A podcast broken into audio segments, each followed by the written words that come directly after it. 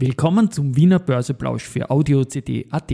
Heute ist Mittwoch, der 22. Februar 2023 und mein Name ist Christian Drastil. An meiner Haut lasse ich nur Wasser und CD. Mit dem heutigen Tag werde ich die einleitenden Marktinfos ein bisschen anders aufziehen. Kann sein, dass ein wenig stockt, aber hört's mal rein in den Wiener Börseplausch mit dem Motto Market and Hey. Here's Margaret and me, podcasting for equity.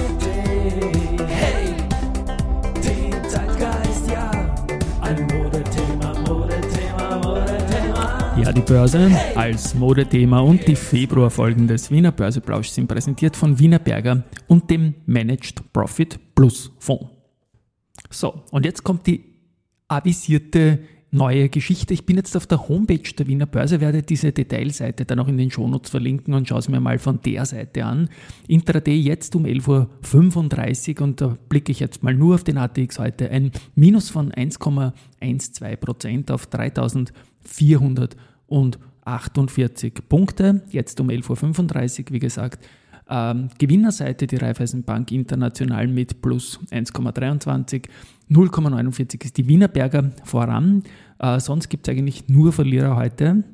Und am schlimmsten trifft es die Do und Co., die ist aber zuletzt auf Alltime High gewesen, korrigiert um 2,78 Prozent. Die Föstalpine mit 2,6 Prozent. Detto hier, die hat eine super Serie hinter sich. Und die Lansing mit minus 2,7 1%. So, und dann schaue ich auch noch was auf den Geldumsatz, der mich auch sehr, sehr interessiert.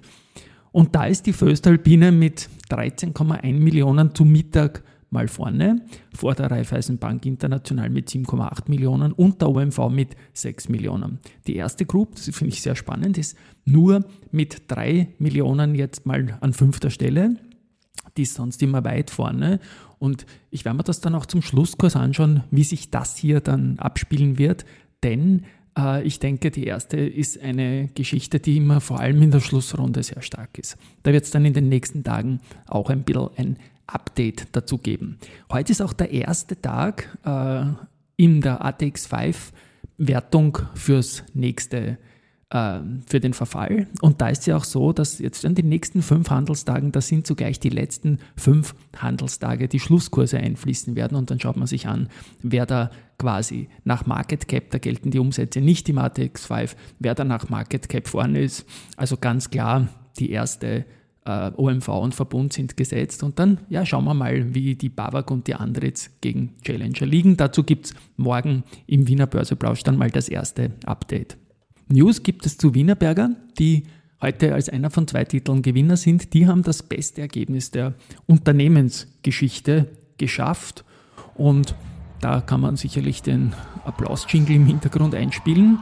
Der Außenumsatz ist in Summe auf 5 Milliarden Euro gestiegen, also ein glattes Plus von einer Milliarde von 4 auf 5. Die Dividende soll 0,9 Euro je Aktie äh, erhöht werden, auf 0,9 Euro erhöht werden. Das waren 0,75 Euro. Auch da genau dieses Plus von 20 Prozent wie beim Außenumsatz. Und das EBITDA hat sich äh, dank striktem Kostenmanagement, wie Wienerberger betont, um 48 Prozent, sogar auf eine Milliarde Euro erhöht. Das waren 694 Millionen im Jahr 2021. Und Raiffeisen Research wie immer sehr schnell. Die haben gesagt, äh, dass Wienerberger das EBITDA-Ziel deutlich übertroffen hat. Und das ist in Wahrheit ein Aufholpotenzial gegenüber dem Konsens von 765 Milliarden. Das, warte mal, was, die Finanzprognose für das laufende Jahr sieht ein EBITDA von mehr als 800 Millionen Euro vor, was auf den ersten Blick weitgehend von uns, mit unserer Schätzung von 825 Millionen übereinstimmt, jedoch ein gewisses Aufwärtspotenzial gegenüber dem Konsens von 785 Millionen impliziert. So ist das. Gut, und dann haben wir noch eine Nachricht über Rohrdorfer. Das ist so. Äh, was machen die da? Das wird sich gleich auflösen. Was machen die da im Wiener Börseplausch? Die haben im oberbayerischen Stammwerk eine aminbasierte CO2-Abscheideanlage für Zementwerke in Betrieb genommen. Und richtig, falsch gedrückt, aber so ist es gemeint, denn diese Anlage wurde von Andritz entwickelt. Bei der Telekom Austria ist es so, dass jetzt der Aufsichtsrat die Ausgliederung der Funkmasten und so weiter und so fort, alles diese große Story, die ich gesagt habe, äh, beschlossen hat und das nimmt seinen Weg. Bei Kapsch gibt es eine Umsatzsteigerung auch in den ersten drei Quartalen 2022, 2023 und zwar von 9% auf 414 Millionen Euro und das EBIT liegt mit 10 Millionen Euro ebenso wieder über dem Vorjahrestrend. Und auch da Raiffeisen Research wieder sehr schnell. Capsch Trafficom hat ihnen zufolge im Q3 überraschend stärkere Umsätze gezeigt, kämpft aber weiterhin mit der Rentabilität.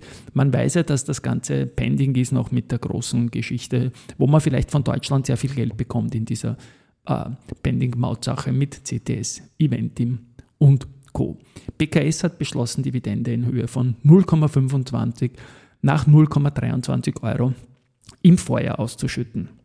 News gibt es auch wieder vom Herrn Rosinger, vom Gregor Rosinger für den Roskix-Index. Der hat jetzt irgendwie das äh, FinDev als Finanz- äh, Asset-Anlageklasse definiert. FinDev äh, quasi für Finance and Defense in Wahrheit, also Friedensverteidigungswerte, wie er das nennt. Da wird es wieder eine Umschichtung im Roskix geben, der ja auf All-Time-High-Niveau auch, auch ist. Und er hat jetzt mehr als 95% in Finance and Defense. Wir werden das dann melden.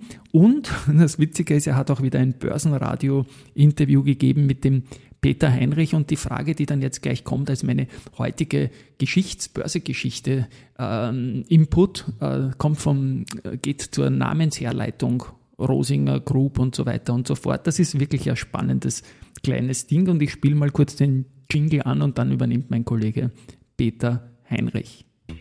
Keine harte Pause, Geschichte wird gemacht, CD voran. Ich finde ja die Gregor Rosinger Story immer so spannend.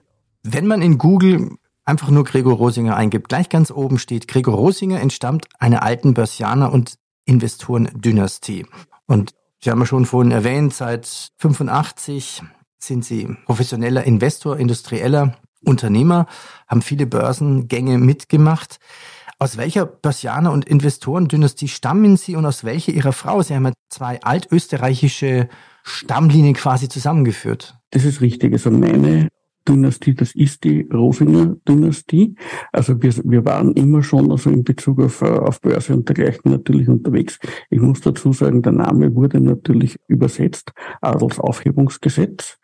1919 in Österreich durfte ja das von und das D nicht behalten werden und wir waren, hatten äh, auch UK-Vorfahren, Clan de Ros und de Ros und klein übersetzt ist Inger, ist Rosinger. Das ist, so ist der Name praktisch entstanden. Deswegen schreiben wir uns mit einem S und nicht mit Doppel-S, weil das überhaupt nichts mit dem Pferd zu tun hat, mhm. sondern mit einem Gebiet.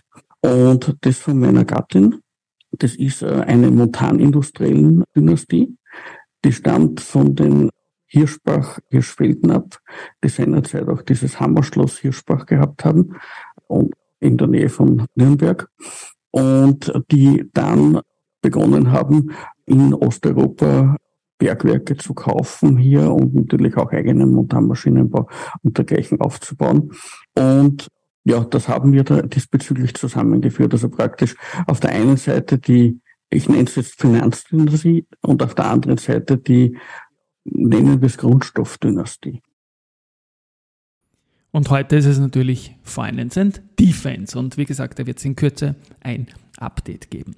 Was ich auch, und genau der Herr Rosinger ist auch anmoderiert worden von den deutschen Kollegen als legendärer äh, äh Investor aus Österreich und Investorenlegende. Also muss man auch mal schaffen, Respekt von dieser Seite. Großes Thema dieser Tage ist auch der ORF natürlich, der jetzt da sparen will und muss und wieder mal alles umstellt mit den Gebühren und so weiter. Und da ist es ja so, dass, glaube ich, aufgrund meines Themenmixes nicht sehr verwunderlich ist, dass mein Verhalten im, im Sehen circa 75% ORF Sport Plus und 0% Wirtschaft und Börse ist, weil 0% deswegen, weil es ja nichts gibt im Punkto Wirtschaft und Börse. Und das finde ich irgendwie schade. Ich glaube, es braucht da jetzt schon langsam wie in der Politik eine systematische Desensibilisierung, dass man das Thema auch nicht so ängstlich angeht, weil es wird ja bei der Therapie von Angststörungen verwendet, dieses Wort systematische Desensibilisierung und wird auch eingesetzt. Und ich glaube, das wäre da mal auch nicht schlecht, dass man die Angst von der Börse vielleicht einmal verlieren könnte. Dringend notwendig, finde ich mal, für die allgemeine Geschichte da in Österreich. Und finally habe ich noch Research ein bisschen was. SRC Research stuft die UBM weiter mit bei ein, passt aber das Kursziel von 44 auf 40 Euro an. Und Wood Co. vergibt der Verbundaktie die Empfehlung halten. Das Kursziel dort ist 87,2 Euro.